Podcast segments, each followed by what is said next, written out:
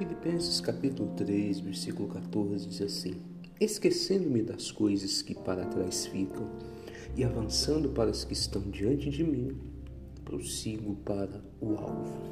Presta atenção, é, essa declaração de Paulo é muito importante e nós temos que examiná-la para extrair o que Deus quer nos orientar. Primeiro de tudo, diz aqui, no final do versículo, ele diz: prossigo para o alvo. Então eu tenho que ter um alvo. Você tem um alvo. Você tem um objetivo. Algumas pessoas, elas simplesmente estão vivendo a vida. E quem assim o faz não vai chegar a lugar nenhum. Nós precisamos estabelecer um alvo. Nós precisamos estabelecer uma meta. Aonde queremos chegar? Nós não podemos deixar a vida aí passando, porque um dia vamos nos arrepender.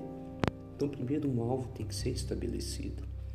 Estabelecer um alvo, já sabe onde você quer chegar? Aí Paulo tomou duas decisões que vimos. Ele diz: esquecendo-me as coisas que ficam para trás e avançando para as que estão diante de mim. Então nós temos que ter esse cuidado de esquecer o que ficou para trás, o que machucou, o que feriu, é, o que magoou e também até os sucessos que tivemos.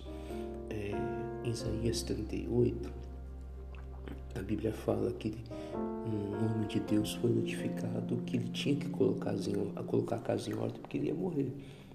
E ele foi falar com Deus e começou a chorar Deus porque eu andei e fiz coisa certa e fiz e fiz. Ele estava pegado ao passado. Até que ele deixou isso para lá chorou ali diante de Deus e Deus mudou a, situação dele. Então nós precisamos desapegar do passado. Não importa se foi doloroso se foi de muito sucesso. Tem gente que vive do sucesso do passado. Não podemos nos prender nem ao fracasso nem ao sucesso do passado. Mas fazer o que? Avançar os que estão diante de mim.